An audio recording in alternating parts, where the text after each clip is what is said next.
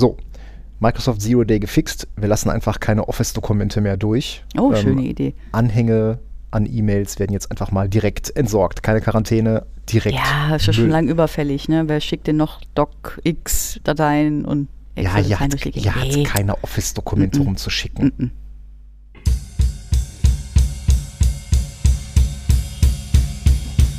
Bitte korrigieren Sie das ganz schnell.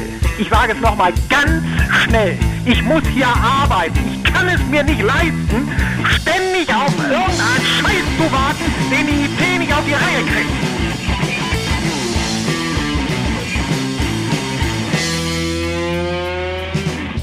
Ja, hallo und herzlich willkommen zu einer neuen Folge vom Wartungsfenster. Mit mir dabei die Claudia. Genau, und ich bin der Patrick. Glück auf! Da sind wir wieder, äh, diesmal mit, eine, mit einer kleinen Referenz auf die gerade aufgepoppte neue Office Zero Day mhm. äh, namens Folina. Folina? Folina. Ja, hat, ja, sie, hat sie, sie hat einen sehr blumigen Namen irgendwie. Dabei ist sie irgendwie so gar nicht blumig. Nein. Zumindest keine schönen, nicht Blumen, die man haben will. Nein. Genau, nein. Äh, wir kommen gleich nochmal ähm, noch darauf zurück, nachdem wir uns äh, artig bei Yvonne bedankt haben, denn es ist etwas sehr Unglaubliches passiert. Es gibt so zwei magische Momente beim Podcasten. Der erste ist der erste Kommentar. Das zweite ist die erste Spende. Und aus irgendeinem Grund scheint sich das ja jemand anzuhören und es für so gut zu befinden, dass man uns eine kleine Spende in den Hut geworfen hat. Yvonne, ganz, ganz herzlichen Dank. Vielen, vielen Dank. Ähm, und das motiviert uns natürlich auch weiterzumachen, genauso wie iTunes-Bewertungen. Wir haben gerade mal sieben Stück, da muss noch mehr her. Mhm. Ähm, aber äh, so viel zur Hausmeisterei. Ähm, kommen wir direkt mal zu dieser putzigen äh, Zero Day, die da jetzt aus dem Hut äh, gesprungen ist. Mhm. Ähm, ist Office? Office genau, oder Office so, in Indirect Office? Ne, ja. es ist doch, es ist irgendwie ja Indirect Office. Also es geht darum, ähm, der offizielle CVE ist 2022 30 190 mit einem Score von 7,8. Ähm, das ist ziemlich hoch schon. Ja, das ist auf jeden Fall so hoch, dass man ein bisschen nervös werden darf. Ähm, Punkt dabei ist, dass ähm, mithilfe ähm, des Microsoft Windows Support Diagnostic Toolkits Schadcode in Office-Dokumenten äh, nachgeladen werden kann, und zwar irgendwo aus dem Netzwerk. Und ja, Microsoft äh, hat noch keinen Patch, aber einen Workaround. Entweder man mhm. äh, löscht lustig ähm, einen, einen Schlüssel in der Registry. Alternativ gibt es auch die Möglichkeit, ähm, via Gruppenrichtlinie ja. die Troubleshooting-Wizards ähm, lahmzulegen. Mhm. Genau, und äh, die, ja, die, die Preview Pane im, im Datei-Explorer sollte man auch abschalten. Hat man den nicht sowieso schon vor 20 Jahren abgeschaltet, weil die sowieso immer alles Mögliche kaputt gemacht hat? Oder ja, was heißt kaputt gemacht war? hat? Sie also war halt auf jeden Fall immer ein bisschen, ein bisschen mhm. äh, gefährlich an der Stelle. Mhm. Ähm, weil klar, das ist ja das gleiche wie mit der Nachrichtenvorschau im Outlook. Also ich habe die Nachrichtenvorschau mhm, im Outlook auch immer ausgeblendet. Ja. Ähm, ich lasse mir noch nicht mal noch nicht mal die ersten Zeilen von E-Mails äh, mhm. Äh, nur der Betreff, den Absender. Genau, bei mir entscheidet nur der Betreff, ob eine E-Mail gelesen wird oder nicht. Nein, der Absender auch. Seitdem ich Teams habe, gucke ich eh nur noch unregelmäßig in meine E-Mails. Also E-Mail ist keine gute Idee, mich zu erreichen. Mm -mm. Dito. Ähm, genau, nee, es, ich glaube, es gibt sogar ähm, es gibt sogar also die dringende Empfehlung, wohl nach diversen Stick, BSI und so weiter, also wirklich diese Preview Pane, sowohl Outlook als auch mhm. ähm, im Datei Explorer äh, diese abzuschalten. Mhm. Ähm, bei Office-Dokumenten der gute alte Protected View. Ne, du öffnest Office-Dokument ja. und äh, sie werden erstmal im Protected View angezeigt. Schützt dich auch vor der Ausnutzung dieser Lücke, aber das ist ja irgendwie das Erste, was die Leute dann wieder rückgängig machen. Genau. Jeder klickt in diesen gelben Balken rein. Ne? Genau, ich möchte das Ding jetzt einfach in ja, den genau. Bearbeitungsmodus genau. bringen. Ist natürlich auch dann blöd. Mhm. Ähm, was ich auch interessant fand, war direkt der Hinweis darauf, dass die Lücke sich natürlich auch ohne Makros ausnutzen lässt. Ja. Das ist natürlich auch nochmal ziemlich hässlich, ne? weil das viele Kunden hässlich. haben ja gelernt, Makros oder Makros sind böse. Ja, nicht nur Makros sind böse, also Makros kann man ja nutzen, wenn sie signiert sind. Klar. Ähm, aber halt so diese unsignierten Makro, Makros, ähm, die zu aktivieren, das haben ja mittlerweile mhm. viele Kunden verstanden, dass mhm. das keine gute Idee ist. Ja, und jetzt hast du halt eine, ja, eine Vulnerability, wo du das noch nicht mehr brauchst. Es sollte dann nicht ohnehin ein Office-Update kommen, was ähm, die Ausführung von unsignierten Makros zumindest massiv erschweren sollte. Mm, Ja, ich meine auch, das hatte ich gehört. Mhm, Ähm, mhm. ich weiß gar nicht, für wann es vorgesehen war, ob das, Mhm. oder ob es da jetzt einen vorbereitenden, vorbereitenden Patch gab. Ähm, ja. Kann auch sein, dass es noch kommt. Office-Updates sind halt was, das Mhm. wird einfach bei mir installiert. Da gucke ich mir, da gucke ich mir das selten an. Ähm, aber äh, wir, wenn wir das, wir suchen das nochmal, wir recherchieren das nochmal nach und verlinken das dann auch brav in den Show Notes. Du hast natürlich gar keine Kunden, die sich selber mal ähm, mit VBA und oder, oder Access äh, irgendwie lustige, wichtige Programme selber gebaut haben. Also ganz Gar ehrlich, ich glaube, dass das Rückgrat der deutschen Wirtschaft ist hässlicher VBA-Code. Schlicht und ergreifend. Ja. Ähm, ich möchte nicht wissen, in wie viel Unternehmen mit Hilfe von selbstgehacktem, selbstgefrickelten äh, VBA-Zeug, Mhm. was auf Office-Versionen oder was nur noch auf Office-Versionen läuft, die man eigentlich gar nicht mehr einsetzen sollte. Weshalb Ähm, die dann auch noch Office äh, 2010 oder sowas haben. Ja, genau. Ja, ich habe das so oft schon gesehen, so in Controlling und so, dann steht unter irgendeinem Schreibtisch ein PC und dann nein, diesen PC nicht anfassen, der ist der IT unbekannt und dann läuft da irgendein Zeug drauf, was die, was die, äh, die Abteilung selbst gebacken hat. Ähm, Mhm. Auf einem Windows XP-Rechner. Hm. Mit Office 2007. Wenn es nicht so traurig wäre, Wenn es ähm, nicht wahr wäre. äh, wir gehen beide, also wir wissen beide, lachen? dass das wahr ist, weil Mhm. wir haben das beide schon gesehen. Ähm, nee, also ist, Office ist halt immer noch so ein, so ein Einfallstor für alles Mhm. Mögliche. Und ja, ähm, auch, auch sowas gibt es. Äh, ich meine, die, ähm, die, die logische Vorsetzung von, von VBA ist ja jetzt Power Automate, Power Automate Desktop, Mhm. äh, womit die Leute dann auch alles Mögliche noch automatisieren können. Die Idee dahinter ist gut. Ich glaube, kritisch wird das an der Stelle, wenn solche Sachen halt verwendet werden, um halt ähm, ja, Prozesse zu streamline, Abkürzungen, Shortcuts in Prozessen äh, oder einfach halt auch ähm, Daten und Informationen zu generieren, die die betriebseigenen Informationssysteme nicht hergeben. Mhm. Ja, sei es Auswertungen, sei es äh, Systeme mit Daten füttern und so weiter. Mhm. Ähm, da findet man sowas dann schon mal und ja, das ist immer problematisch, wenn das halt total unreguliert ist. Aber das ist doch einfach nur das andere, wo wir in zehn Jahren drauf gucken und sagen, ah, da geht keiner dran, weil. Ja, da geht keiner dran, weil wenn das halt nicht mehr läuft, dann geht halt irgendwas nicht. Ne? Mhm. Und äh, ich meine, du hattest ja mal so ein, so ein lustiges Projekt, wo es darum ging, so Zeug zu härten und Oh, ich zu habe so gehofft, dass wir nie wieder darüber reden müssen. Ja, es tut mir leid, sehr traumatisch. Hier liegt hier auf meiner Couch.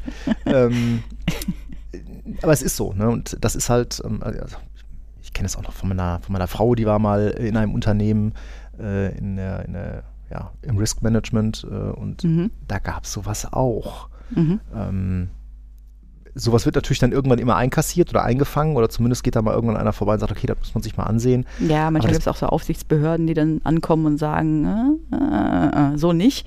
Ja, ist halt scheiße, wenn du dann aus deiner selbstgefrickten Software äh, abschlussrelevante Zahlen Ja, genau. rausholst und dich irgendwann mal einer fragt, sagen Sie mal, haben Sie eigentlich mal geguckt, ob die Zahlen wirklich stimmen, die Sie da rausholen? Das ist natürlich ein bisschen blöd. Ich meine, man ist ja natürlich immer sehr confident, was seinen eigenen Code angeht, aber wenn der Mhm. von Stack Overflow kommt, ähm, Welcher Code kommt denn nicht von Stack Overflow? Gibt es eigentlich noch Code auf der Welt, der nicht irgendwie mal auf Stack Overflow genau, stand? help me Stack Overflow. ähm, ich hatte letztens noch so einen lustigen Tweet gesehen, wo es dann auch irgendwie so, ne, mein, mein Job als, als Developer irgendwie so 1% coden und irgendwie so 44% äh, Code von Stack Overflow kopieren und zusammenstöpseln.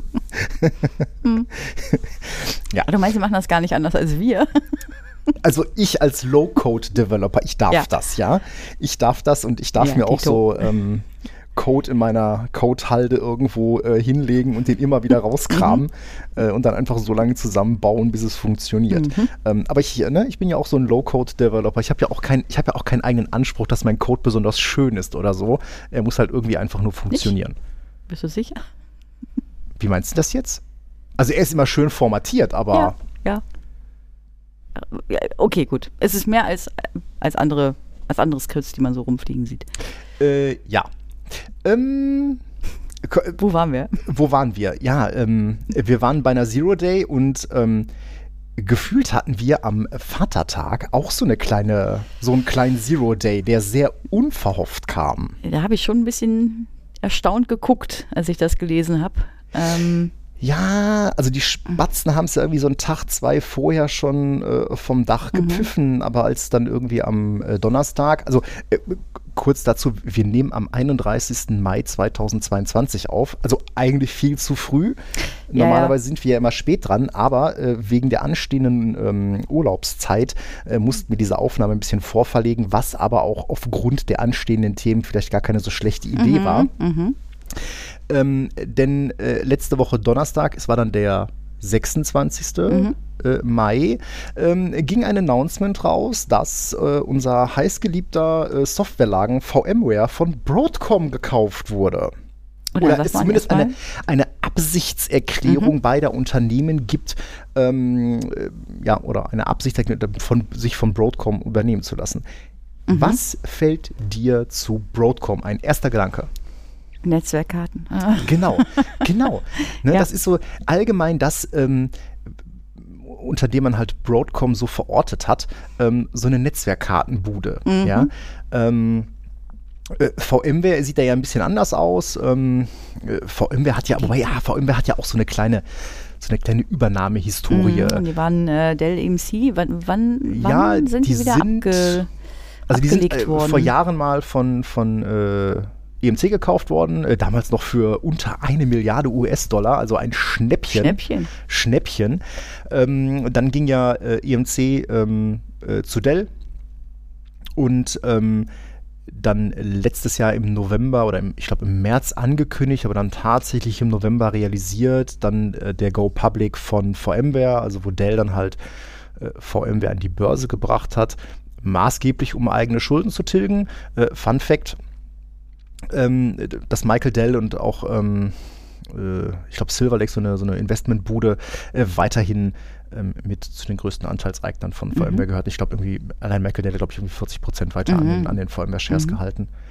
Ähm, Dell war ja auch eine Zeit lang mal weg von der Börse. Die hat Michael Dell ja auch dann wieder äh, private genommen und ich glaube, die sind dann auch 2018 wieder an die, Mhm. An die Börse gegangen. Ja, und Broadcom übernimmt VMware für äh, schlappe 61 Milliarden US-Dollar. Ich wollte jetzt Eine Milliarde, jetzt 61 Millionen. Okay. Mhm. Genau, und das ist, äh, jetzt kommt mir nicht mit inflationsbereinigt und sowas. Ich wollte jetzt einen lustigen, ich hatte mir eigentlich für die Folge überlegt, jetzt einen lustigen Saarland-Vergleich zu bringen, nach dem Motto 61 Milliarden entspricht dem Bruttoinlandsprodukt des Saarlandes. Nein, das Saarland liegt deutlich darunter. ähm, 61 Milliarden äh, entspricht ungefähr dem, ähm, dem äh, Bruttoinlandsprodukt von Thüringen. ähm, und Broadcom und äh, VMware oder diese Übernahme wird dann halt mit Cash und mit, ähm, mit dem Austausch von Aktien Mhm. ähm, gehandelt. Aber jetzt muss man mal Broadcom, diese kleine Netzwerkkartenbude, mal ein bisschen unter die Lupe nehmen. Ähm, denn Broadcom ist gar nicht so diese kleine Netzwerkkartenbude, für die wir sie Mhm. immer gehalten haben. Die äh, Kollegen haben da nämlich eine ganz, äh, einen ganz beachtlichen Track Record hingelegt. Und auch da gab es dann wieder ganz lustige Verbindungen in der Vergangenheit, die mir so gar nicht klar waren. Also ähm, der äh, CEO von Broadcom, Tan Hock Eng, ist, äh, glaube ich, ähm, ich weiß gar nicht, was es für ein Landsmann ist. Äh, ich sage jetzt mal frech Asiate. ähm, ähm, Wir wissen Äh, auch nicht, wie es sich ausspricht in Wirklichkeit. äh, Ja, ich habe das, so. ja, ich hab das, ich hab Ja. das mal ein bisschen hin und her und ähm, mal ist er auch als äh, äh, Hock Tan irgendwie, ich weiß, äh, Ja. ich hatte das Problem in meiner Bachelorarbeit äh, auch schon immer, da habe ich ja über das Toyota Produktionssystem äh, geschrieben und ich hatte schon immer das Problem mit den Japanern, die hatten ja dann auch immer mal so ähm, Ja, hin Japaner und sind her. Äh, aber, ja. gut. Ähm, äh, Broadcom ist gar nicht sein erster Gig, sondern der Kollege hat ähm, Avago oder ist mit Avago gestartet und Avago Mhm. war ähm, ähm, ist aus Agilent hervorgegangen. Agilent Mhm. ist 61 als Halbleitersparte von HP gegründet worden. 61 schon. 61. Okay. Ja, ja gut, Mhm. HP gibt es ja auch schon ein bisschen länger Ja, und ja. ähm, Agilent Technologies äh, war dann halt tatsächlich mal die Halbleitersparte von HP. Ähm, und Avago ist dann ähm, irgendwann auf eine lustige Einkaufstour gegangen. Äh, lustig deswegen, ähm, weil sie äh, 2013 haben sie LSI gekauft. Woher kennst du LSI? Äh, ähm, ja, SCSI Controller. SCSI Controller. Ja, Genau. ja, ja, ja, ja, ja. Ähm, dann haben sie 2015 ähm, Broadcom übernommen. Und jetzt ist was Lustiges passiert. Jetzt hat nämlich Avago den, den Namen von Broadcom ähm, angenommen. Und Mhm. Dann ging die Einkaufstour sehr lustig Also, weiter. Die haben die gekauft und haben den Namen des Unternehmens, das sie gekauft das haben, sie gekauft angenommen. haben, angenommen. Genau, Sitz Singapur. Und äh, sind dann weiter einkaufen gegangen. Also Mhm. ähm, äh, Tan Eng ist dann quasi mit der schwarzen MX bei, bei Brocade vorbei. Brocade, Brocade ne? auch? Ja. Ah, okay. Äh, Brocade macht ja auch mehr als nur Fiber Channel Switches. Ähm, die hatten also tatsächlich äh, ne, SD-WAN-Zeug, die hatten Router, die hatten Switches, die hatten WLAN und alles hin und her. Ähm, äh, Broadcom kam daher, hat Brocade gekauft und hat dann äh, angefangen, den Laden zu filetieren. Mhm. Nämlich die SD-WAN-Sparte ging zum Beispiel an AT&T. Ach, Die ähm, Software-Router Vayata sind äh, verselbstständigt worden. Das ganze Netzwerk und äh, WLAN-Zeug ging an Rucos und Router wohl an Extreme. Das heißt, was übrig blieb, waren am Ende Fiber tatsächlich Channel-Sachen. FC-Switches. Korrekt. Ah, okay. Ja, dann äh, ging das weiter. 2017 ähm, hat man sich dann versucht, äh, Qualcomm unter den Nagel zu reißen. Mhm. Ähm, das hat nicht geklappt nach Intervention von Trump. Äh, für 117 Milliarden wollte man Qualcomm halt feindlich übernehmen. Äh, das hat nicht funktioniert, weil kann ja nicht sein, dass ein, äh, ein Laden aus Singapur irgendwie ein US-Unternehmen übernimmt. Ja, Und mhm. äh, angefressen davon wurde dann auch der Sitz von Singapur nach äh, San Jose verlegt. Und äh, 2018 hat man dann CA gekauft. Computer Associates. Ähm, ich kenne die Jungs noch von Nee, Arcsurf. Arcsurf. Brightstore, okay, Arcsurf, genau. okay. Ich kenne es noch also ne, als CA Arcsurf, äh, lustig unter Netware oder in Oculan, Mhm. der Antivirus fürs Netzwerk, ganz toll. Ach so. Ähm, In, Oc In oh, Ocular. okay. Ja, das sind wieder so Dinge, die kenne ich gar nicht mehr. aber äh, komm, du hast die Kartons im RZA stehen sehen. Das, das versteht jetzt aber wirklich nur ein sehr kleiner Kreis unserer Hörer. Grüße gehen raus. Grüße ähm, gehen raus. Genau. Ähm, äh, 2018 halt CA gekauft. Ähm, und jetzt, äh, da, da war, das war schon ganz interessant. Die haben für CA 20% über Börsenkurs bezahlt. Mhm. Ja, immerhin 19 Milliarden. Äh, primär wegen, ähm, wegen, wegen dem Mainframe-Business, was CA noch hatte. Ja. Also die haben wohl relativ viele Produkte da rund um, um Mainframe und tralala. Äh, und die hatten da schon angefangen, äh, relativ viel so DevOps-Cloud-Zeug auch zusammenzukaufen. Also CA hat selber Unternehmen gekauft, um diese Sparte halt auszubauen und dann kam halt Broadcom daher und hat die sich eingesackt. Ähm, äh, Interessant dabei auch, CA war zu dem Zeitpunkt ein Laden mit wenig Wachstum, aber konstant Umsatz und Gewinn. Also ne, Aha. CA hat 4,2 Milliarden US-Dollar Gewinn gemacht und hat davon 1,2 Milliarden äh, oder 4,2 Milliarden Dollar Umsatz gemacht und davon waren immerhin 1,2 Milliarden Gewinn. Das ist schon ziemlich profitabel. Ähm, dat, da, äh, ne, die Einkaufstour hat da aber noch nicht aufgehört, sondern dann kam Symantec. Ich versuche gerade den roten Faden zu finden.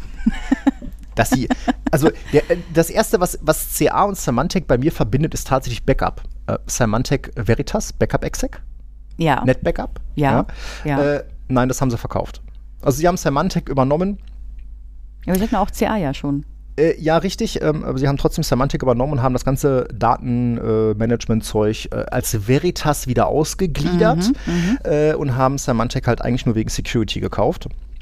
Ja, und jetzt kommt die nächste Softwarebude daher, namens VMware, die man jetzt dann ähm, gekauft hat. Ähm, das heißt, Besser als an mir vorbeigeht, ja. äh, ja, das muss man halt mal so ein bisschen, bisschen aufgreifen. Aber ähm, man muss schon sagen, bevor diese ganze, diese ganze ähm, Software-Sachen kamen, also was 2018 mit der Übernahme von CA eingeläutet wurde, davor waren ja Übernahmen von, ähm, ich sag mal, m, eher chip-orientiertem Hardware-Business. Ja, also Ja. äh, LSA, äh, LSI ähm, hat, man, hat man gekauft. Äh, Broadcom hat man dann wegen, wegen Fiber Channel gekauft. Äh, Qualcomm hätte man äh, wahrscheinlich wegen äh, ähm, ja, Wi-Fi, ähm, LTE-Chips und sowas ähm, übernommen. Und da ist dann auch so ein bisschen so diese, ähm, ähm, diese Gemeinsamkeit. Also Broadcom ist bekannt für Breitbandmodems, Wi-Fi-Chips, Switching Fabrics und so weiter. Das hat denen auch ein bisschen Stress zum Beispiel mit Nvidia eingebracht. Mhm. Nvidia hat ähm, Cumulus Networks gekauft. Mhm. Und ähm, die Hintergründe konnte ich jetzt nicht ganz, ganz verstehen. Auf jeden Fall ist, äh, ähm, ist Nvidia wohl hingegangen und äh, hat äh, den, den Broadcom-Support für Switching Fabrics bei Cumulus Mhm. rausgeschmissen. Ähm, genauso hat, ähm, hat ja nach dem Aufkauf von Brocade äh, Broadcom ähm, den ganzen Netzwerkteil abge, abgestoßen. Warum? Die wahrscheinlichste Erklärung dafür ist, dass Broadcom nicht in Konkurrenz zu seinen Kunden treten wollte. Aha. Ja, also Ja. ist halt blöd, wenn du Switching Fabrics verbimmelst und dann bietest du Verstehe, parallel noch ja. Switches an. Mhm. Ähm, also äh, Broadcom selber hat auch keine, keine eigene Produktion, ist also nur eine Fabless Company. Ähm, Die lassen halt dann irgendwo produzieren. Mm, Aber bisher war das halt eher, eher so hardwareorientiert und ne, jetzt mit CA, Symantec und ähm, jetzt VMware ähm, bekommt diese ganze Software-Sparte da Mhm. halt einen ganz, einen ganz anderen Touch. Und jetzt muss man vielleicht auch diese 61 Milliarden nochmal noch mal aufdröseln. Das sieht nämlich tatsächlich so aus, dass ein Aktionär von VMware entweder 142,50 Dollar pro VMware-Share bekommt oder 0,2520 Broadcom-Shares. Also ne, Cash oder Aktie. Das aber auch nur mit einem, mit einem festen, ähm, festen Verhältnis. Also ne, maximal 50 Prozent werden, der Aktien werden in Cash und maximal 50 Prozent werden halt über Aktientausch ähm, gehandelt. Und jetzt muss man sich das mal auf der Zunge zergehen lassen. Diese 142 Dollar, das waren zum Zeitpunkt, der, ähm, als die Übernahme bekannt wurde, rund 50 Prozent mehr als der aktuelle Börsenkurs von VMware. Und wenn man das jetzt sogar noch mal über die letzten 30 Tage mittelt, sind das immer noch 30 Prozent mehr. Das heißt, da geht jemand hin und zahlt für ein Unternehmen sehr viel mehr, als es an der Börse eigentlich wert ist. Warum? So, und jetzt herzlich willkommen im Wartungsfenster, dem Wirtschaftspodcast. Jetzt kann man nämlich das mal ökonomisch interpretieren und wenn man das nimmt, dann kann man sagen, dass der Aktienkurs vereinfacht gesagt der Barwert aller zukünftig zu erwarteten Gewinne ist. Das heißt, wenn jemand hingeht und zahlt auch noch über den Börsenkurs hinaus, dann geht er davon aus, dass man da verdammt viel Geld mitmachen kann. Und Okay. dass halt kein anderer auf die Idee kommt, diesen Laden zu kaufen. Ähm, und das hat man dann auch gesehen, nämlich in den, ähm, in den äh, ja, Dokumenten, die dann äh, bei solchen Übernahmen immer äh, verteilt werden, ähm, gab es dann auch eine ganz interessante Zahl, nämlich dass Broadcom ähm, durch den Kauf von VMware ungefähr 8 Milliarden Dollar EBITDA zum Broadcom-Ergebnis binnen drei Jahren hinzufügen will. EBITDA, das sind die Earnings before Interest, Taxes, Depreciation und Amortization, also das Ergebnis vor Zinsen, Steuern, Abschreibung auf Sachanlagen und Abschreibung auf immaterielle Vermögenswerte. Ja, das habe ich jetzt abgelesen, das hätte ich auf gar keinen Fall gerade Dankeschön, das beruhigt mich.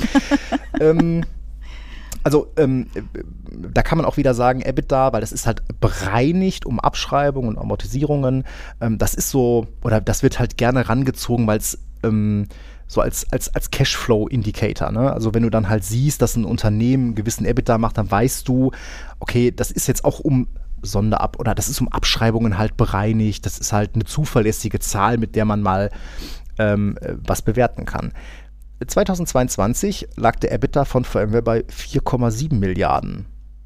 Das sind immerhin 35 Prozent des Umsatzes, aber jetzt mal, ne, ohne Scheiß. Wo zum Teufel soll die Kohle daherkommen? Und jetzt entspinnt sich da ähm, so ein kleiner, eine kleine düstere äh, Vorahnung. Ähm, äh, wenn man sich mal anschaut, wie VMware ähm, in der Vergangenheit gewachsen ist, nämlich vor allem durch Zukäufe. Ne, das, was wir heute Ja. als Nicira kennen oder ähm, als NSX kennen, kam von Nicira. Sie haben Heptivo gekauft, Carbon Black, Velo Cloud, das ganze SD-WAN-Zeug. Carbon Mhm. Black war halt hier so Security und äh, da ist halt auch mit jedem Jahr gab es dann ungefähr eine Milliarde mehr Umsatz, aber das war dann auch immer ein Jahr, wo sie irgendeinen übernommen haben. Das heißt, Wachstum durch, ähm, durch Übernahmen, weil halt aus dem eigentlichen Kerngeschäft halt auch wahrscheinlich einfach nichts mehr, nichts mehr zu generieren ist. Fakt ist, von diesen 4,7 auf ungefähr 8 Milliarden EBITDA, das schaffst du auch nicht bei 8% Wachstum. Nee. Ja, also 10% Wachstum. Also ähm, das heißt, irgendwo muss das, muss das Ganze herkommen. Ähm, und jetzt kann man mal, ähm, kann man mal gucken, was, was so ein paar Leute dazu gesagt haben. Ähm, der wahrscheinlich düsterste Ausblick, den ich gefunden habe, ist von Brian Madden. Mhm. Den habe ich auf LinkedIn gefunden. Brian Madden. Äh, der war dem, mal bei VMware, ne? Der war bei mhm. VMware, genau. Der ist dem einen oder anderen auch bekannt. Er hatte auch ein, ein gut laufendes Blog, war als Analyst unterwegs, hat ein paar Bücher geschrieben. Also eigentlich ähm, ähm, jemand, dem hört man gerne zu. In diesem Fall tatsächlich, der kam von VMware, ähm, mhm. war vier Jahre da, hat das äh, Unternehmen verlassen und jetzt muss man da als kleinen Disclaimer dazu sagen, mm, auch nicht so richtig, ja, weiß ich nicht, freiwillig, auf jeden Fall gab es dann sowas wie einen Aufhebungsvertrag mhm, und mhm. ähm, äh, ne, da sollte dann Geld fließen, was nicht geflossen ist und ähm, das muss man vielleicht da mal so ähm, im Hinterkopf im Hinterkopf behalten. Auf jeden Fall war Brian in der, in der äh, End-User-Computing-Sparte und dessen Aufgabe war es vor allen Dingen halt die Vision von VMware und Kunden und Partner zu kommunizieren. Und seine erste Aussage ist, Alter, da gab es keine, keine Vision und, und, keine Strategie. Ja, da wurde lustig äh, irgendwas äh, zugekauft, zusammengestöpselt, gemacht, getan, aber da gab es irgendwie keine, keine übergreifende, ähm, übergreifende mhm, ähm. Strategie. Und, das fand ich viel interessanter, er sagte, diese Übernahme, mhm. die war alles andere als überraschend. Ich meine, das ist ja auch etwas, das haben viele im, viele im Vorfeld schon gesagt, äh, als VMware an die Börse ging, das ist eine Frage der Zeit. Bis da jemand um die Ecke kommt, der den Laden kauft. Mhm. So, wer? Google? Nein. Die haben kein Interesse daran. Was sollen die ja. damit? Ja? Microsoft? Nein. Wozu? Die haben Hypervisor und alles. Mhm. Ja? Das ist für die uninteressant. Amazon? Nein, auch nicht. Nvidia wäre natürlich ein interessanter Gig gewesen, aber nein, HP kann sich vor allem nicht leisten. Ja, vielleicht hätte eine äh, alte HP ne, sich das äh, leisten können, aber eine HP Enterprise mh, hm, keine Chance. Ähm, interessant dabei ähm, ist, ähm, da den Blogartikel ähm, verlinken wir auch. Da gibt es nämlich ein, ähm, äh, einen Artikel äh, auf ja, äh, Yahoo, ähm, dass Broadcom ähm, wohl VMware schon ein bisschen länger im Auge hatte und mhm. einzig allein steuerrechtliche Gründe verhindert haben, äh, dass man sich äh, diesen Deal schon, äh, also dass man diesen Deal vorher schon öffentlich macht. Ähm, da gibt es wohl äh, ja, Auflagen, die wohl verhindern sollen, dass ein Unternehmen nach einem Börsengang relativ schnell wieder von der Börse verschwindet. Und da wird dann immer so von einem halben Jahr gesprochen. Äh, Fakt ist, im Mai 22 äh, haben sich, äh, hat Tan wohl bei Michael Dell angerufen und gesagt, pass auf, Kollege, ähm, ich zahle für den Laden 40% auf den Aktienkurs. Mhm. So, und jetzt kommt ja wieder dieses gute alte ne, Shareholder Value. Ja, was machst du da? Ne? Ähm, Fakt ist, das VMware-Management, das sieht man auch so in den, in den Erklärungen immer wieder, die spielen dieses ne, Not Our Fault-Spiel. Ähm, also, was hätten wir denn machen sollen, ne? Bei so einem guten Angebot. Ähm, Fakt ist, äh, Michael Dell und auch der aktuelle VMware-CEO äh, werden an dieser Sache ziemlich viel verdienen. Also es gab überhaupt mhm. keinen Zweifel daran, dass der Aufsichtsrat, also das Board, zu dem Michael Dell auch gehört, sagen wird, nee, das machen wir nicht. Ja. Mhm. Ähm, also es gab dann pro forma so eine Klausel, also wenn VMware bis zu einem bestimmten Zeitpunkt da irgendwie einen besseren Bieter findet, okay, dann ähm, dann äh, kann man das halt nochmal abwenden, aber das war so in Augenfieder nicht realistisch. Mhm. Ähm, allein der CEO von VMware wird ungefähr 51 Milliarden an dem Deal verdienen. Einfach weil er Shares hält. Ne? Ähm, eigentlich hat man ja bei VMware auch immer so diesem Augenblick entgegengefiebert, äh, entgegengefiebert wenn man dann wieder frei ist, ne? wenn man nicht ja, unter der Fuchtel genau, von Dell steht, von wenn man sich wieder frei entwickeln kann hin und her. Aber das war auch ein halbes Jahr oder so, oder? Ja, das, das, das war illusorisch. Ne? Mhm. Ähm, und jetzt muss man auch da nochmal so ein bisschen in die, ähm, in die Vergangenheit gehen, ähm, was Broadcom ähm, mit den Unternehmen gemacht hat. Fakt ist, VMware wird die Übernahme bezahlen müssen.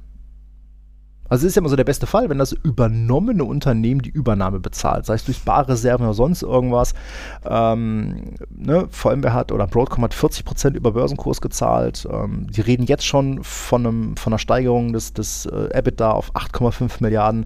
Wo soll die Kohle herkommen? Wo, wo kommt ja? das her? Cost-Cutting. Ja. Mhm. Brutalstes Cost-Cutting. Mhm. Ähm, das ist auch jetzt schon, das ist auch jetzt schon zu sehen. Da kann ich aber gleich noch mal ein bisschen was zu erzählen, weil da gab es letztes Jahr im November einen ganz interessanten Gig von, äh, von Broadcom. Ähm, und das ist auch das, was, was Brian Madden halt sagt. Also es gibt nichts, aber wirklich gar nichts. Und da zitiere ich ihn.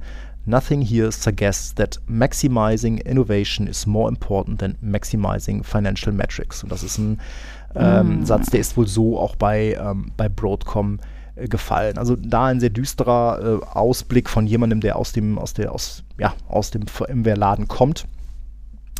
Ein etwas anderer Blick da drauf von, von Yves Sandford, den habe ich auch ähm, auf LinkedIn, hat er diesen, diesen Beitrag geteilt. Ähm, die Com-Division ist ja sehr, sehr eng mit VMware. Ja. Ne? In, in, wenn ich jetzt sage, kleiner, aber feiner Laden, dann wird er mich vielleicht hauen, aber ich hoffe nicht. Ähm, das sind ganz, ganz, ganz, ganz, ganz, ganz, ganz gute Leute, ähm, die da sehr, sehr, sehr weit kopfüber bis zu den Knöcheln da in dem, in dem VMware-Laden drinstecken. Und ähm, der sagt halt auch, das kann auch eine Chance sein. Also Eve sieht definitiv einen Wechsel in Richtung Subscription-Modell, so wie es Veeam auch ja. gemacht hat. Ja. ja. Ähm, er denkt, es wird ein massives Cost-Cutting im Backend geben. Mhm. Sprich, alles, was so mh, hm, Sales ist, Marketing möglicherweise. Ähm, er hofft auch, dass dann halt einfach Geld durch bessere Prozesse reingeholt wird, möglicherweise mhm. auch mehr Geld in Research und Development gesteckt mhm. wird. Mhm. Ähm, also er hofft da eher auf ein, ein Gesundschrumpfen äh, von dem Unternehmen.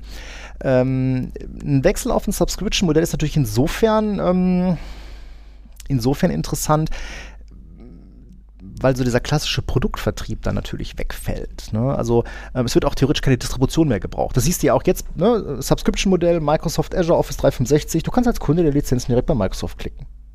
Da hindert dich keiner machen, dran. Ne? Stimmt. Mhm. Du kannst das über Partner machen, aber die Partner bekommen dann eine sehr, sehr, sehr, sehr, sehr kleine Marge dafür, mhm. dass sie da ähm, das für dich abwickeln.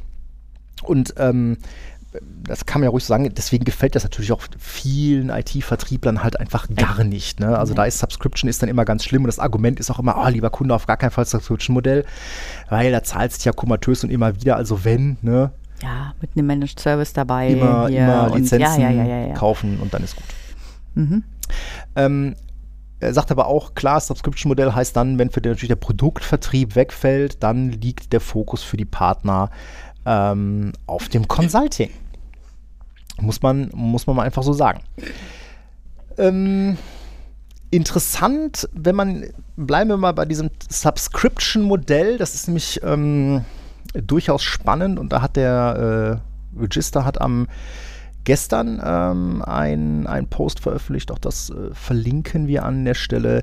Da gibt es nämlich ein, ähm, eine, ja, ein, ein, letztes Jahr im November gab es ein äh, Investors Day von Broadcom selber. Da hat gesprochen Tom Krause, oder Tom, ist ein Ami, Tom mhm. Krause. Wie würde man Krause äh, in den USA aussprechen? Ich weiß nicht, wir tun uns heute schwer, ne? Mit ich, Namen aussprechen. Egal. Ähm, auf jeden ja. Fall äh, gab es da ein, ein äh, Go-to-Market-Modell von Broadcom, ein, eine Pyramide mit fünf Ebenen. Und die ersten drei Ebenen sind die Top 600 Kunden. Aha. 600. 600. 600. Hm. Das heißt, ähm, die obersten drei Ebenen sind Kunden, und das ist auch wörtlich da so drin steht, das sind Kunden aus regulierten Bereichen. Banken, ja. Rüstung, mhm. tralala. Die sind typischerweise risikoavers, wechselunwillig, haben heterogene IT und hohe Budgets. Ja, wir reden davon äh, vielleicht 100 Kunden mit einer Narrow Run Rate, also einem prognostizierten jährlichen Umsatz von bis zu 100 Millionen und immerhin noch von 600 Kunden mit einer IAR von einer Million. Da möchte jemand die Kuh melken. Mhm.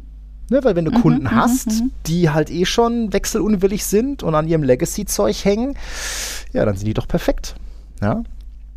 Und ähm, da gibt es dann halt auch die Aussage, dass halt äh, Research and Development und Sales werden darauf getrimmt, diese Kunden zu bedienen. Mhm.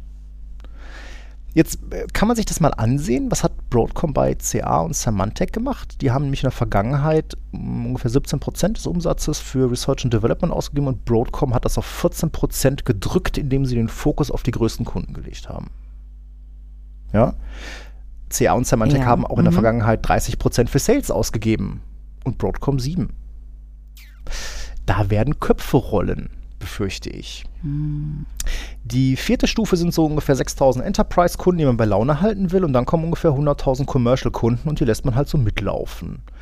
Und ähm, mal so als Zahl, das müsste, also das ist jetzt äh, ohne, ohne Gewehr, aber vor allem hat so 300.000 Kunden ähm, weltweit. Und, das ist auch sehr witzig, Broadcom ist gewillt, den Verkauf von Lizenzen zu stoppen, um Subscriptions zu verkaufen. Also das hat Broadcom auch selber so Aha. mal gesagt ähm, dass sie da ähm, eher mal ähm, Subscriptions verkaufen, weil das ist Quality Revenue. Ne, Im Gegensatz zu Umsatz aus Maintenance. Ne? Weil wenn du dem Kunden einmal eine Lizenz verkaufst und dann alle drei Jahre mal hier ein bisschen äh, Software und Subscription da drauf, dann ist das schön, aber das ist jetzt nicht so viel. Ne? Das kennen wir ja selber, so ne? Software, Maintenance, verlängern ist halt immer so, äh, das geht halt so. Ne? Und wenn du da aber den Kunden einmal am Wickel hast mit Subscriptions, dann rollt der Rubel. Ähm, heute gab es dann auch wieder äh, von The Register einen ähm, Artikel und zwar hat man in Australien auf einer Veranstaltung mal Kunden befragt und ähm, ja, da kam auch nicht nur, ähm, nicht nur Schönes äh, zum Vorschein. Klar, viele Kunden haben die Softwarequalität von VMware bemängelt. Kann ich verstehen, wir auch. Ja, hatten wir jetzt in der Vergangenheit Mhm. auch ein paar Mal. Mhm. Also Updates zurückgezogen, äh, Bugs in Updates hin und her, Mhm. ähm, alles eher unschön. Ähm, Support ist okay, aber die Kunden sagen auch, Alter, wenn ihr da jetzt noch Cost-Cutting macht und da irgendwie, ähm, äh, keine Ahnung, den, den Support irgendwohin outsourced, dann wird das nicht besser werden. Ne? Mhm. Broadcom, und das wussten auch äh, Leute dazu berichten, hat in der Vergangenheit Preiserhöhungen genutzt, um Kunden loszuwerden. Und das passt total zu dieser Go-to-Market-Strategie. Ähm, auch das verlinken wir an der Stelle. Ähm, und Broadcom kündigt halt auch schon mal schnell Support für unliebsame Konkurrenten ab. Ne? Das war das, was sie mit ähm, Inwiefern? ähm, ja, also ne, nehmen wir mal, ähm, was ist mit ähm, Support für Netzwerkkarten, HBAs?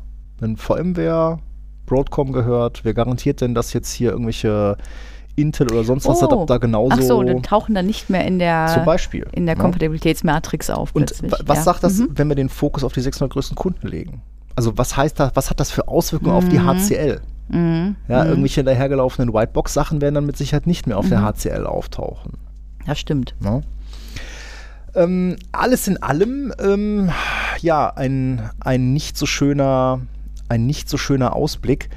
Ähm, ich hatte da am ähm, rannte noch irgendwie ein, ein, ein Tweet an mir vorbei, ähm, wo vor allem als Technical Debt as a Service äh, bezeichnet wurde. Und Ah. ja, das, das passt ja schon wieder irgendwo ein bisschen. Ne? Also ähm, ich, ich hatte es auch jetzt die letzten zwei Tage war ich beim Kunden und auch mal hin und her und ja, vielleicht ist VMware die nächste Novelle.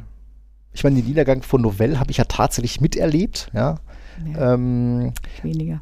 aber vielleicht ist das wirklich jetzt mal so der ähm, the way it goes, ne? weil äh, auch mal überlegt, ne? Also das, das Kernprodukt von VMware, mit dem wir arbeiten, das ist Mhm. E6E, das ist Mhm. vSphere. Passiert Das nicht mehr viel, ne? ausentwickelt. Das Da ist fertig. Ja, genau. Ja? Das und häufig ist auch die, die anderen, anderen Produkte drumherum, was du dann noch alles hast, das ist häufig äh, für die durchschnittliche Installation uninteressant. Ne, NSX oder sowas, das wird erst ab einem gewissen Punkt interessant. Auch preislich ist Klar. das einfach nicht für jeden. Ne? Ja, Visan finde ich super, aber Ja. Visan halt in einem Robo-Bundle, beziehungsweise gut, Visan Robo gibt es ja schon, aber äh, Visan in einem Essentials Plus finde ich ja noch geil. Aber Ja. dann hast du ja das Problem so mit Beschränkung auf drei Nodes. Ja, wenn du Visan ordentlich machen willst, dann brauchst du eigentlich vier. Das ist schon Mhm. wieder blöd, ne? Äh, und Äh, da passiert dann nicht viel und ja, die Zukäufe von VMware, ich meine, du hast jetzt gerade schon gesagt, so NSX, ja, damit könnten wir noch was, was anfangen. Ja, klar. Ähm. Carbon Black, pff, ja, schön. Ja, ist ganz CrowdStrike haben wir Ja, auch. Äh, ja. ne? Hätte ich jetzt, sehe ich jetzt tatsächlich keine, keine Mhm, Alternative mhm. zu. Äh, irgendwelches ähm, Tanzu-Zeug, Kubernetes, Container, sonst irgendwas. Äh, nee, das ist halt nicht unser Beritt. Nein, nicht unseres. Ähm, klar, gilt für andere nicht. Natürlich gilt das für andere Mhm. nicht, ne? aber ähm, wenn wir auch da mal nochmal einen Blick hinwerfen, äh, dass in dieser Go-to-Market-Strategie von Broadcom, ne, die größten Kunden, risikoavers, wechselunwillig, was Lieferanten angeht, was Softwareanbieter angeht, viel Mhm. Legacy-Zeug. Mhm. Dieses Technical Debt as a Service, ich habe mich bei dem Tweet, ich verlinke den auch, ähm, da habe ich mich erst ein bisschen geärgert, aber verdammte Scheiße, das ist einfach wahr. Mhm. VMware, vSphere, hat viele unserer Kunden dazu befähigt, alte Scheiße weiter zu betreiben, die eigentlich besser ausgestorben wäre. Du weißt selber, dass wir Kunden haben mit Windows 2000 Maschinen. Mm, ich Wenn die auf Physik mich wären, auch die würden heute nicht mehr laufen. Windows NT, ja. Mhm. Ja, oder Windows ja, ja. XP-Büchsen. Ja, die würden heute auf Hardware nicht mehr laufen. Und ne, die Möglichkeit, das Ganze virtualisiert, abstrahiert von darunterliegender Hardware zu betreiben, hat Kunden ermöglicht, Legacy-Zeug Mhm. am Leben zu halten.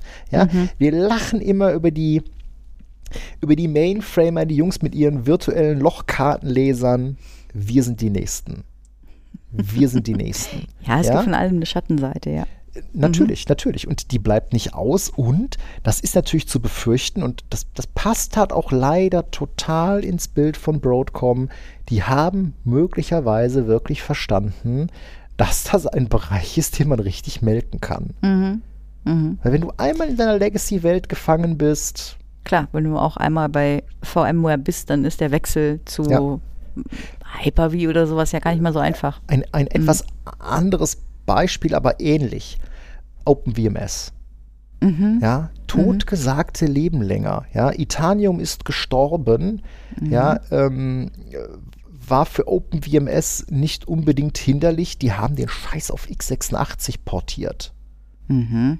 Ja, das Zeug läuft immer noch, weil Ja, es ja. Kunden gibt, die das Zeug laufen lassen müssen. Ähm, und da ist natürlich dann auch bei, bei VMware die Frage, und das passt ja auch ein bisschen zu dem, was Brian Madden sagte, wo ist denn die Vision? Also was, was ist denn VMware? Ähm, früher waren sie die Virtualisierer, heute hast du dann halt ne, Virtualisierung, du hast VDI, du hast Security, du hast Netzwerkvirtualisierung, ne, SD-WAN und lalala. Ähm, aber das ist halt auch alles zugekauft. Sachen, die zugekauft werden, müssen auch erstmal integriert werden. Das merken wir halt auch immer mal wieder, so mit dem Zusammenstöpseln von Komponenten. Das funktioniert halt auch nicht immer. Ähm, das ist schwierig. Aber ich meine, jetzt könnte man ja die Frage stellen, ich habe das ja, äh, ja, ich habe den Niedergang von Novell mitgemacht. Ich habe vor vielen Jahren, vor 20 Jahren Gespräche mit Kunden gehabt. Okay, Leute, was machen wir mit euren Netware-Servern? Wohin geht die Reise? Und ähm, ja, Fun Fact, ich habe heute das erste Gespräch geführt. Was machen wir denn jetzt?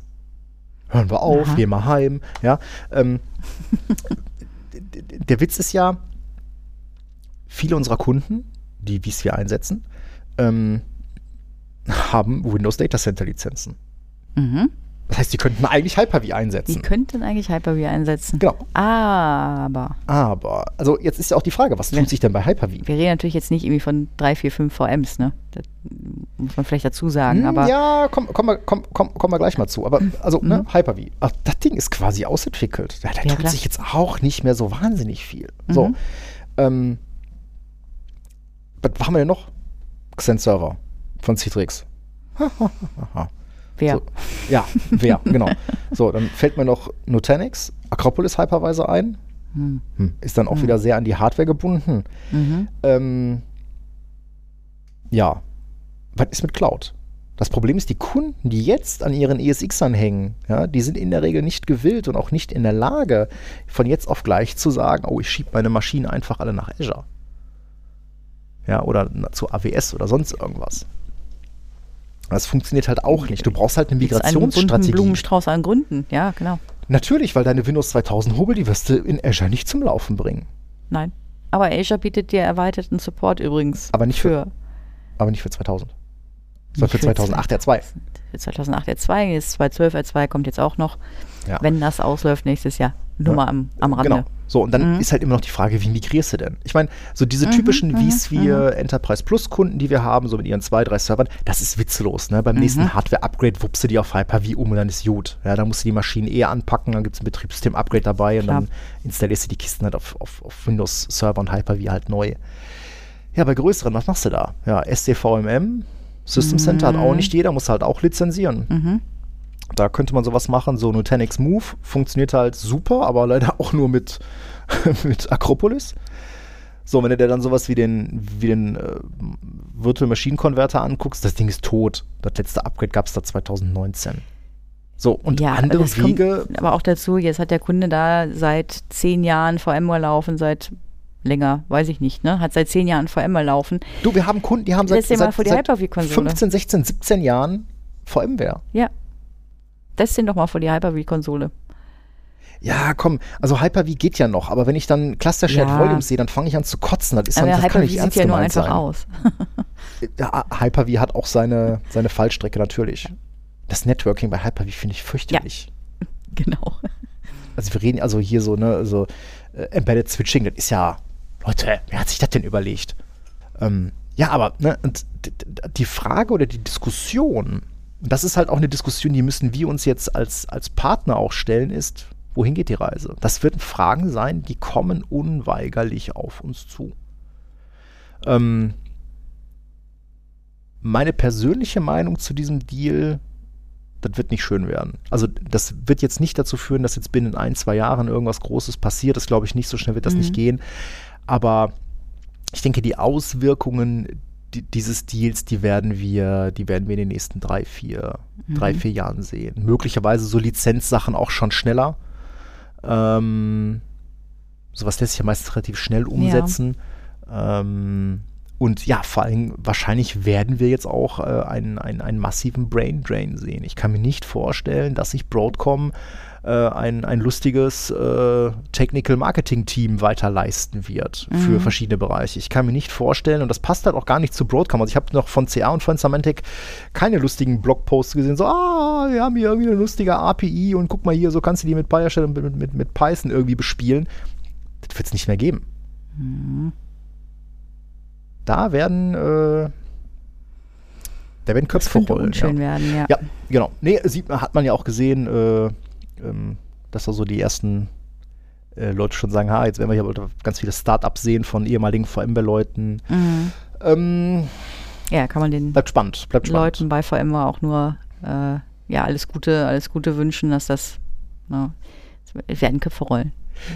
Ja, irgendwo, Ja. irgendwo muss das Geld, das Geld, was Broadcom da äh, mehr verdienen sehr, möchte, sehr muss das, muss das herkommen. Und Mhm. auch wir, ne, ich meine, das kann man Mhm. ja auch so sagen, die installierte Basis, die wir draußen erkunden haben, ist zu 90 Prozent, über 90 Prozent äh, VMware. Ja. Äh, wir werden auch da viele Gespräche jetzt führen müssen in Bälde, Mhm. äh, zumindest bei unseren, bei unseren großen Kunden, dass man da mal so ein, mal überlegt, wohin die Reise geht.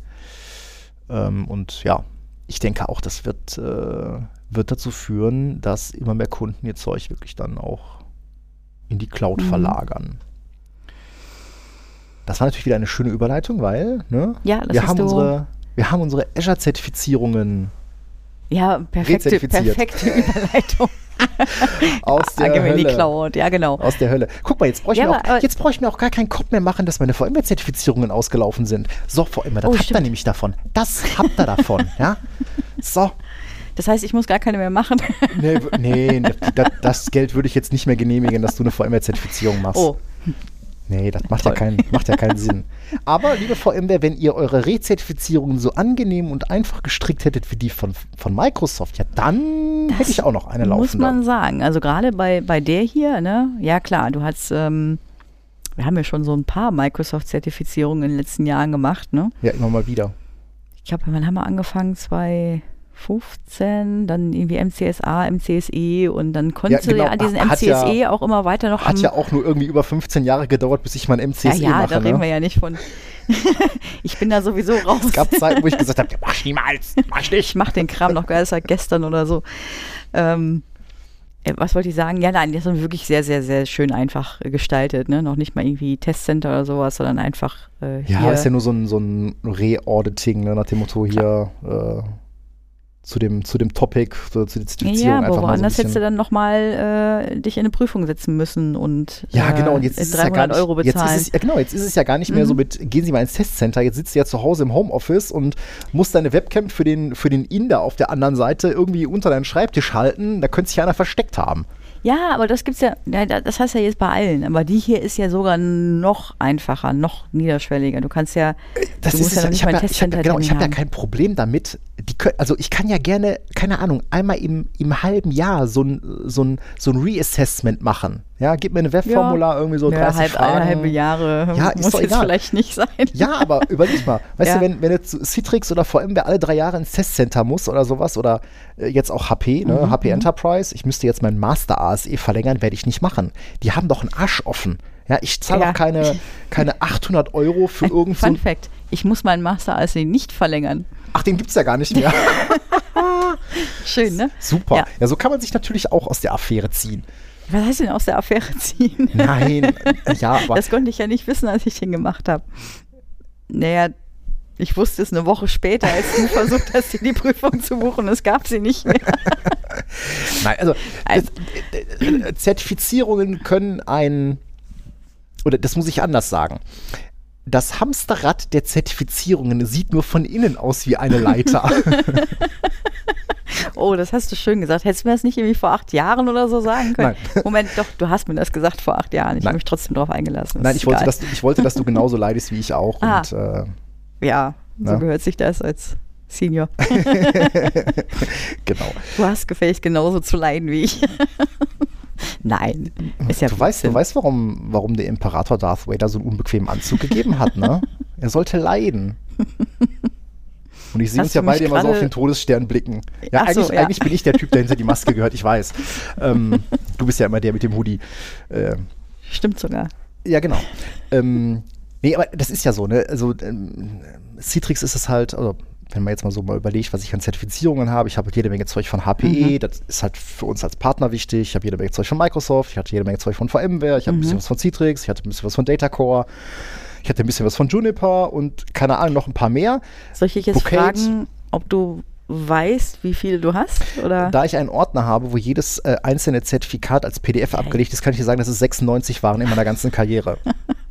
96. Ja, klar, davon gibt es natürlich eine ganze Menge nicht mehr. Ja, das sind auch sicher Mhm. Sales-Sachen bei gewesen.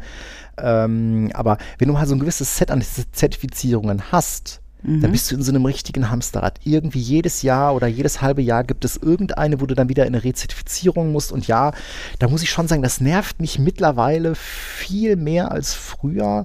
Ähm, dass man halt wirklich eine Testcenter, Termin buchen, dann sind wieder 180 Mhm. Dollar weg. Mhm, Und mhm. einfach nur dafür, dass du in einer wirklich schlechten Prüfung sitzt, ja, Mhm. da Multiple Choice und hier dracken sie dieses Icon dahin, äh, Prüfung machst und ähm, am, Ende dir dann halt einer einen Zettel ausdruckt, wo drauf steht, ja, herzlichen Glückwunsch, jetzt äh, bist du die nächsten Jahre dann auch wieder, äh, keine Gut, Ahnung, ne, ASD. aber das haben sie ja auch vereinfacht in den letzten zwei Jahren, indem sie dir eben diese Prüfungen auch, Testcenter-Prüfungen ja auch für zu Hause eben anbieten. Gut, das ist ja was, was maßgeblich durch Corona beeinflusst wurde, weil die Testcenter eben auch geschlossen waren. Ne? Ja. Ähm, aber ja, natürlich, klar. Aber trotzdem, mich, mich, mich ärgert einfach auch dieses, dieses Geschäftsmodell dahinter. Also wirklich für, für also da kann Ja, mir ja auch keiner sagen, dass diese Fragen besonders gut kuratiert sind oder so. Am Mhm. Arsch. Ja.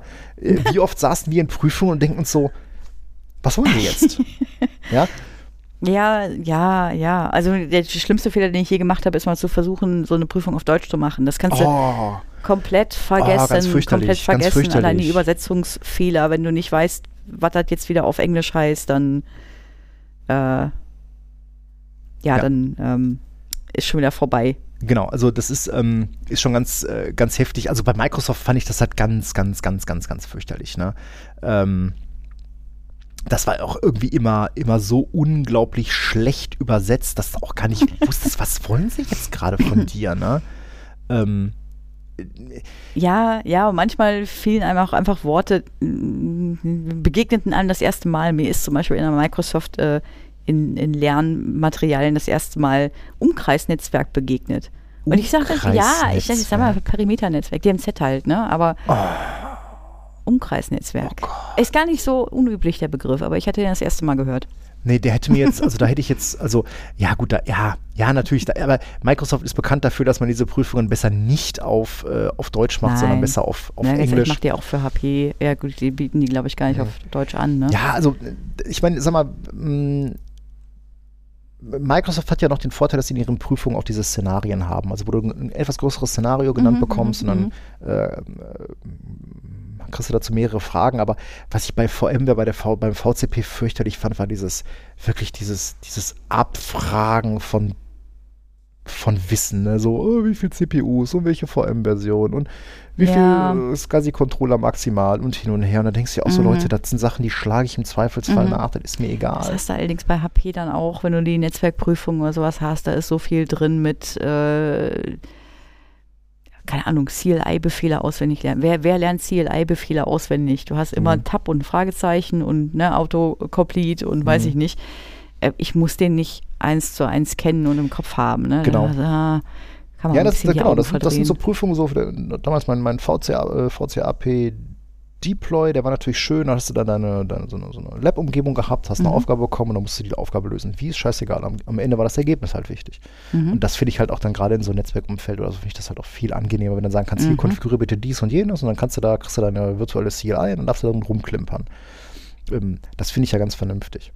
Hm. Aber ja, also ich habe mich jetzt auch äh, so über die letzten Jahre doch, doch so von, von, von einigen äh, Liebhaber-Zertifizierungen auch einfach verabschiedet, weil es einfach auch keinen kein, keinen Sinn mehr machte, die zu verlängern. Irgendwas von Brocade, da haben wir sie wieder, ne? Ähm, Ich hätte jetzt fast Juniper, gesagt, äh, Data Core. Hättest ja auch wie ich nur die machen, machen können, die du gerne hättest, aber ganz so ist es ja nicht. Ich habe ja auch schon ein paar gemacht, wo ich sage, so, ah, die werde ich im Leben nicht verlängern. Ja gut, das sind, das sind häufig auch diese so Partnersachen, ne? Äh, Was wir dann für irgendwelchen Partnerstatus ich habe brauchen auch oder so so. Sales-Prüfungen gemacht. Ja, das mache ich aus Prinzip nicht mehr. Ja, deswegen musste das ja irgendwer anders machen bei uns. Ach so, läuft ja, das, war ich, hier. das war ich. Dankeschön. Ach so. Ja. Nein, inzwischen, inzwischen mache ich die auch nicht mehr. Inzwischen habe ich da keine Ach, hast Zeit du auch mehr einen für. gefunden? Ich habe keine, nein, ich habe einfach keine Zeit mehr dafür. nein, jetzt macht unser Sales die Sales-Prüfung. Nein! Doch. Nein, Wahnsinn. Ja, sehr schön. Ähm, ja, auf jeden Fall äh, Zertifizierungen äh, ein, ein Quell der Freude, wobei wir hatten uns, wir haben ja auch mal so eine Bucketlist, die wir immer fleißig füllen. Ähm, gefühlt wird das immer ja, nur mehr und wird nicht immer weniger. nur mehr. Hm. Ja, die, die Jahre werden immer kürzer, hat man so den ja man Eindruck. wird ja auch einfach Du guckst älter. schon Ne? wieder rum, hast du wieder nicht, ne? Ja, genau. Ja, ah, wobei, ja, das ist aber auch so ein Ding. Wir prokrastinieren natürlich beide auch immer wieder so lange rum, bis wir, bis, also wir haben so lange ein Motivationsproblem, bis wir ein Zeitproblem haben. Und dann werden Ja, wir immer, aber ich sage ja auch immer wieder, wir müssten diese Prüfung einfach direkt klicken. wir müssten. wir wir müssten, wir müssten. tun das noch nicht. ja, Genau. ist leider so. Ja, wir, Ja, aber nicht nur Zertifizierungen.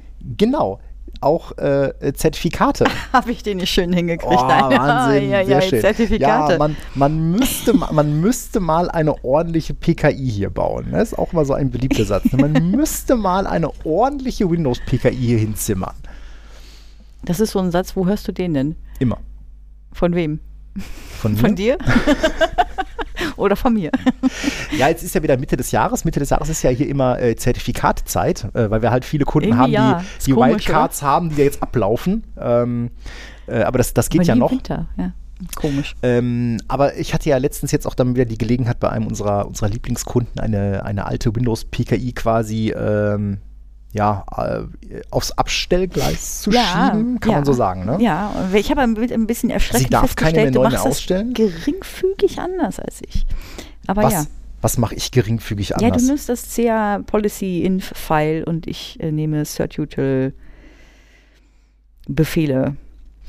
ja, genau. Ähm, Ähm, kurz, zu erk- also Ja. wir, wir fangen das mal strukturiert Genau. von vorne an. ah, ja, ja, ja. das, wie man es nicht machen sollte, ist die Active Directory Certificate Services Rolle installieren und Setup weiter, weiter, weiter zu machen. Weil dann hat man in der Regel eine AD-integrierte äh, Root-CA. Das möchte man ja eigentlich nicht. Normalerweise Nein, möchte man möchte ja man eine, nicht. eine Zwei-Tier-PKI haben mit einer Offline-Root. Das kann man ja auch auswählen. Mhm. Ähm, Du musst es nur machen. Ne, mit einer Offline-Root. Also Offline-Root, der Server ist nicht in der Domäne. Genau, es ist kein Member-Server der Domäne, Mhm. genau. Es ist Genau. ein Standalone in einer Workgroup. Mhm. Da kommt die äh, ADCS-Rolle drauf und Mhm. dann baut man eine, ähm, eine CA damit. Wichtig dabei, ähm, immer schön vorher das CA-Policy-Files äh, oder CA, die CA-Policy-Inf äh, ausfüllen, so mit Laufzeit von Zertifikat Mhm, mhm, und auch mhm. ganz wichtig, äh, bitte besorgt euch eine Private Enterprise Number. Ja, Die kann das man einfach bei der. IANA äh, kostenlos besorgen. Ähm, die kann man in dieses CA-Policy-File äh, nämlich mit ähm, reinpacken. Mhm. Und diese Private Enterprise Number ähm, ist eine eindeutige Nummer der IANA für eure Org. Genau. Und wofür Wenn kann ihr nämlich ich das die C- brauchen? Mm, Das wird dann interessant, wenn es zum Beispiel um das Cross-Signing von CAs geht, ne? weil dann steht im- in dem Zertifikat steht nämlich diese, diese äh, Pen nämlich mit drin. Mhm. Ähm, und äh, häufig gehen Leute hin und kopieren sich die einfach von Microsoft und dann steht da die Pen von Microsoft drin. Nicht gut. Nicht gut. ähm, äh, macht euch ein CR-Policy-Files, dann steht da nämlich Mhm. auch dann das, äh, der, zum Beispiel der verwendete Signaturalgorithmus kann da drin stehen Mhm, oder halt auch die mhm, Laufzeit von dem Root-CA-Zertifikat. Das möchte man ja gerne mal so 20 Jahre oder so laufen haben. Mhm. Das ist richtig. Aber das sind Dinge, die, die kann man teilweise eben auch hinterher Ja, aber nur konfigurieren. teilweise, weil dann musst du nämlich ein neues Root-CA-Zertifikat ausstellen. Gut, wir, wir diskutieren das woanders aus. Genau, wichtig ist auch, dass man dann halt ähm, entsprechend bei den, äh, bei den, bei den CAs, also so bei, sowohl bei der Root als auch bei, den- bei der, später bei der Sub, ähm, den ähm, CDP und AAA, also ne, wo ist der Mhm. Ort, wo die Mhm. äh, Certificate Revocation Lists liegen, wo liegt, äh, wo liegt das CA-Zertifikat, ähm, Hint, nicht auf der Offline-CA. Genau, richtig. Also dafür sollte man dann auch einen, einen, eigenen Webserver deployen. mhm. Den kriegt man auch einen schönen, äh, einen schönen Namen, ne? Mhm. cdp.domäne. irgendwas zum Beispiel. Ähm, da kann man die Sachen dann hinlegen. Und ähm, dann kann man halt äh, ja, eine AD-integrierte Sub-CA deployen. Da Die wird dann ein Certificate Request gestellt, der wird von der Root-CA signiert. Dann kann man Mhm. das, äh, dann kann man die quasi ausknipsen. Mhm. Und dann hat man eine schöne äh, Zweitier ähm, äh, PKI. Ähm, und das Schöne daran ist, dadurch, dass die Offline-Route halt wirklich aus ist, ne, habe ich halt auch kein, kein, kein Gefahrenpotenzial, dass sich jemand Mhm. äh, einfach äh, Sub-CAs selber äh, ausrollt, selber bereitstellt. Ja, genau. Und du musst natürlich dein Sub-CA-Zertifikat entsprechend lang machen. Ähm, zehn Jahre oder sowas. Ja, genau. Also das Äh, ist immer das, was man so typisch sieht. Ne? Also ich würde halt immer gucken, dass ich Genau. da so zehn Jahre mit habe, weil dann ähm, fünf Jahre ist oft schon ein bisschen kurz, ne? weil oft hat man dann auch schon mal so selber so Webserver-Zertifikate Ja. für interne Systeme, wo dann vielleicht auch sagt, okay, ich komme nicht jedes Jahr. Wobei, da muss man ja auch vorsichtig sein, weil ne, Browser ja mittlerweile Jahr. auch Mhm. ein Jahr nur noch, also Mhm. Webserver-Zertifikate so. Mhm. Ähm, aber ja, zehn Jahre für so eine Sub-CA ist, ist, ist da durchaus durchaus in Ordnung. Und Mhm. warum will man mittlerweile eine interne Zertifizierungsstelle haben? Ne? Für alles. Ja, äh, genau. Eigentlich, 802.1x. eigentlich für alles. Ja. Ja, wobei häufig Also- ist es ja, dass man, dass man wirklich intern äh, irgendwelche Web-Services hat, ja, Mhm. ähm, äh, die man damit halt äh, befeuern will. Auch, auch. Ne? Ähm, klar, wir brauchen es ganz häufig, wenn wir über EAP-TLS reden, also ähm, Mhm. Authentifizierung Äh, Mhm. von, von äh, im Netzwerk, Mhm. ne? Computer oder, oder auch im Wi-Fi. Ähm, und jetzt Nochmal den Bogen zurück zu Office.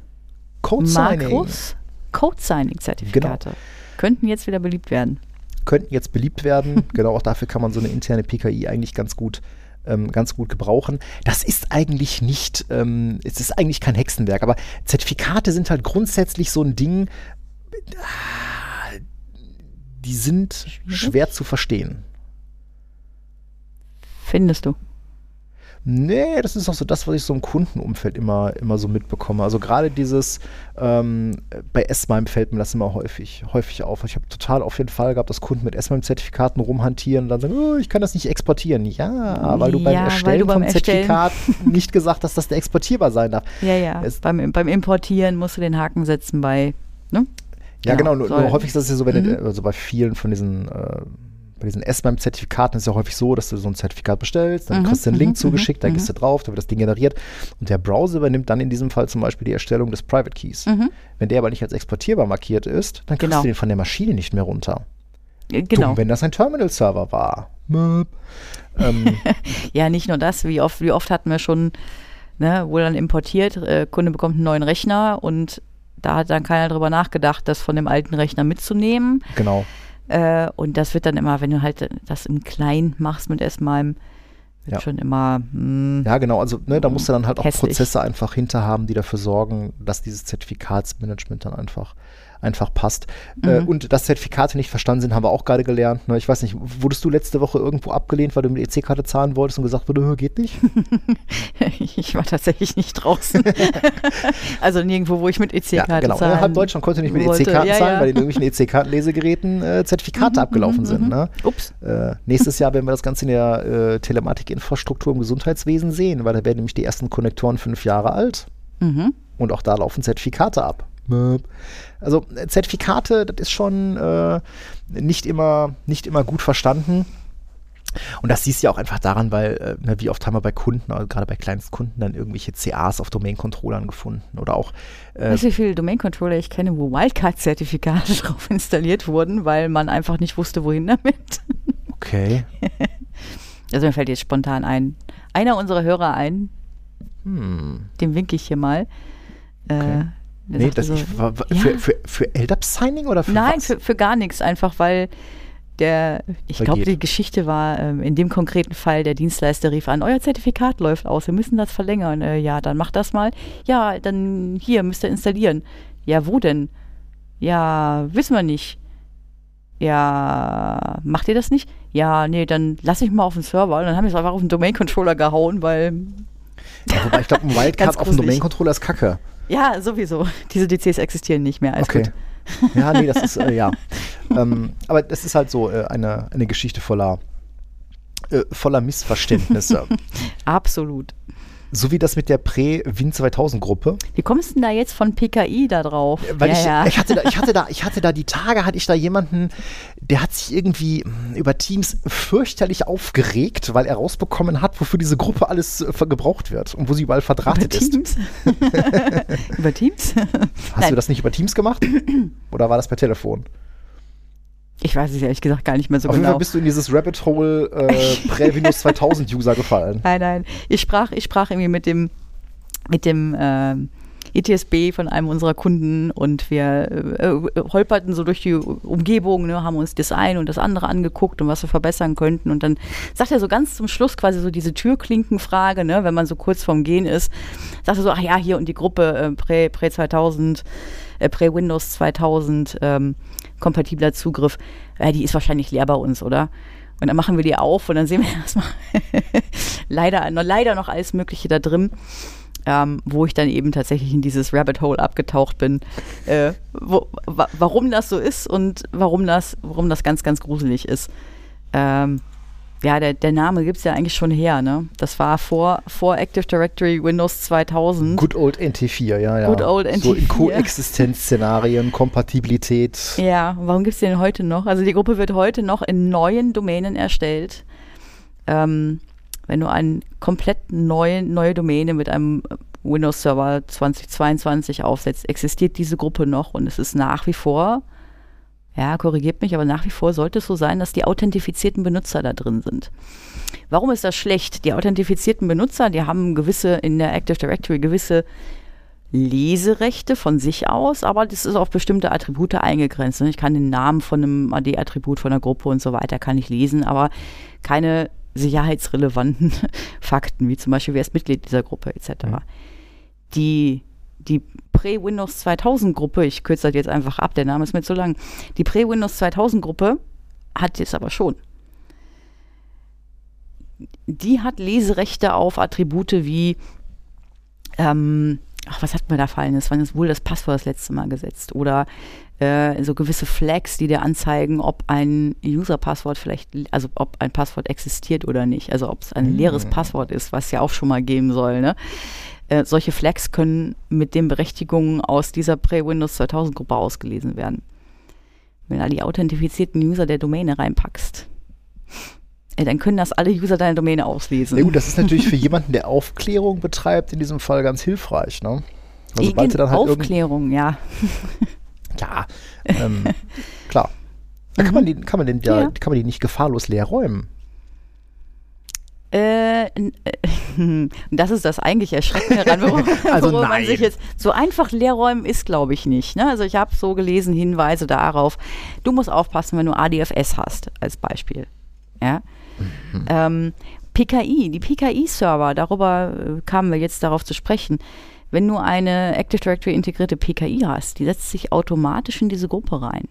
Also das Computerkonto. das Computerkonto. Ja, weil das, Das Computerkonto ist ja automatisch äh, Mitglied der Certificate Publishers, äh, was ja unter anderem deswegen interessant ist, wenn du der CA dann zum Beispiel sagst, äh, wo sie zum Beispiel ihre ähm, CRLs oder Delta-CRLs Mhm, hin publishen soll. Ne? Wenn du das halt äh, wenn du dein äh, CDP AIA auf einem separaten Webserver hast, dann kannst du halt da sagen, hier, ne, legst da hin.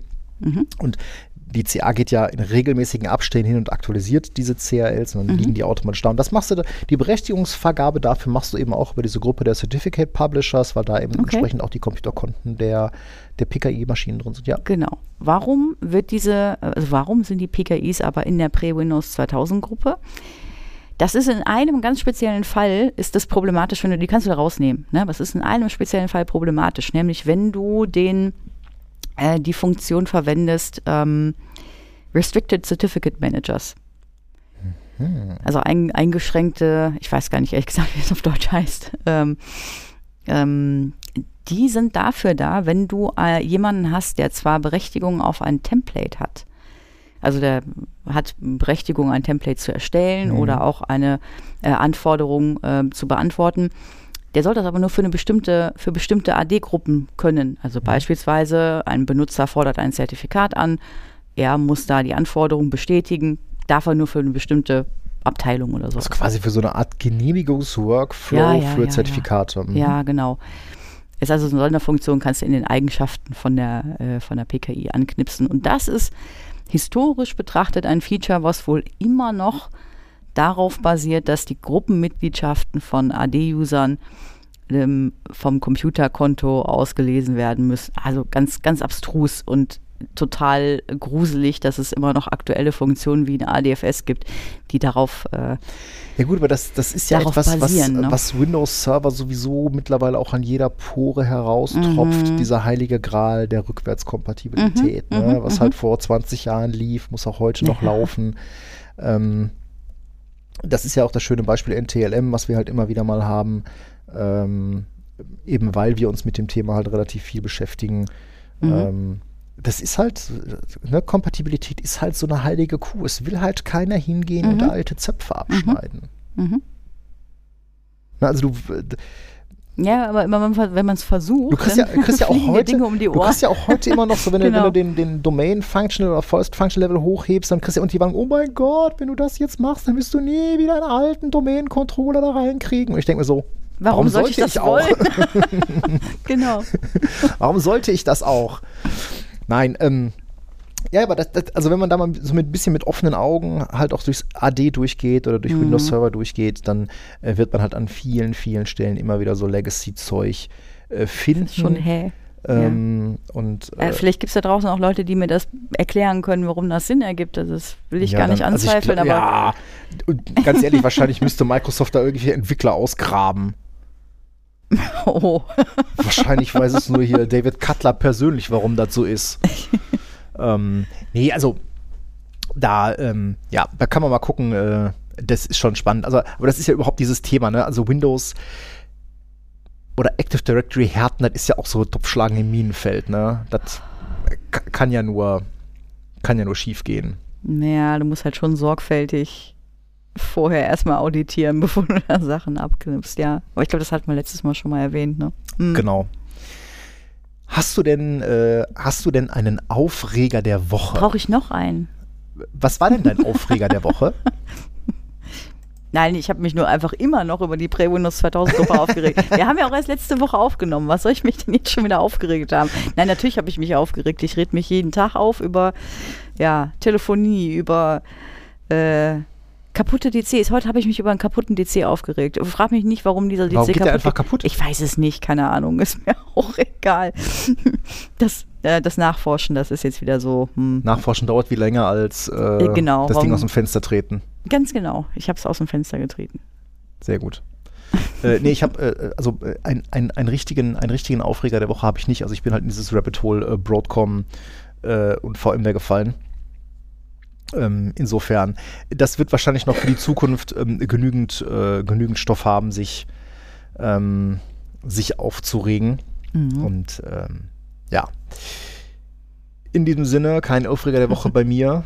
Nächste Woche gerne wieder. Obwohl, nächste Woche nehmen Nächste wir ja nicht Woche auf. nicht. Genau, weil Genau. Äh, da bist du ja dann äh, im, im wohlverdienten Urlaub. Ja, da bin ich an der Ostsee und ich werde vermutlich nicht mal ein Notebook mitnehmen. Ich nehme dich beim Wort. Gut, also in diesem Sinne würde ich sagen, dann haben wir doch äh, die Ereignisse der letzten Tage gut zusammengekehrt und Verarbeitet. bleibt gesund, Mental. Bleibt gesund, genau. bleibt uns treu, habt Spaß am Gerät. Bis Macht's zum gut. nächsten Mal. Ciao. Ciao.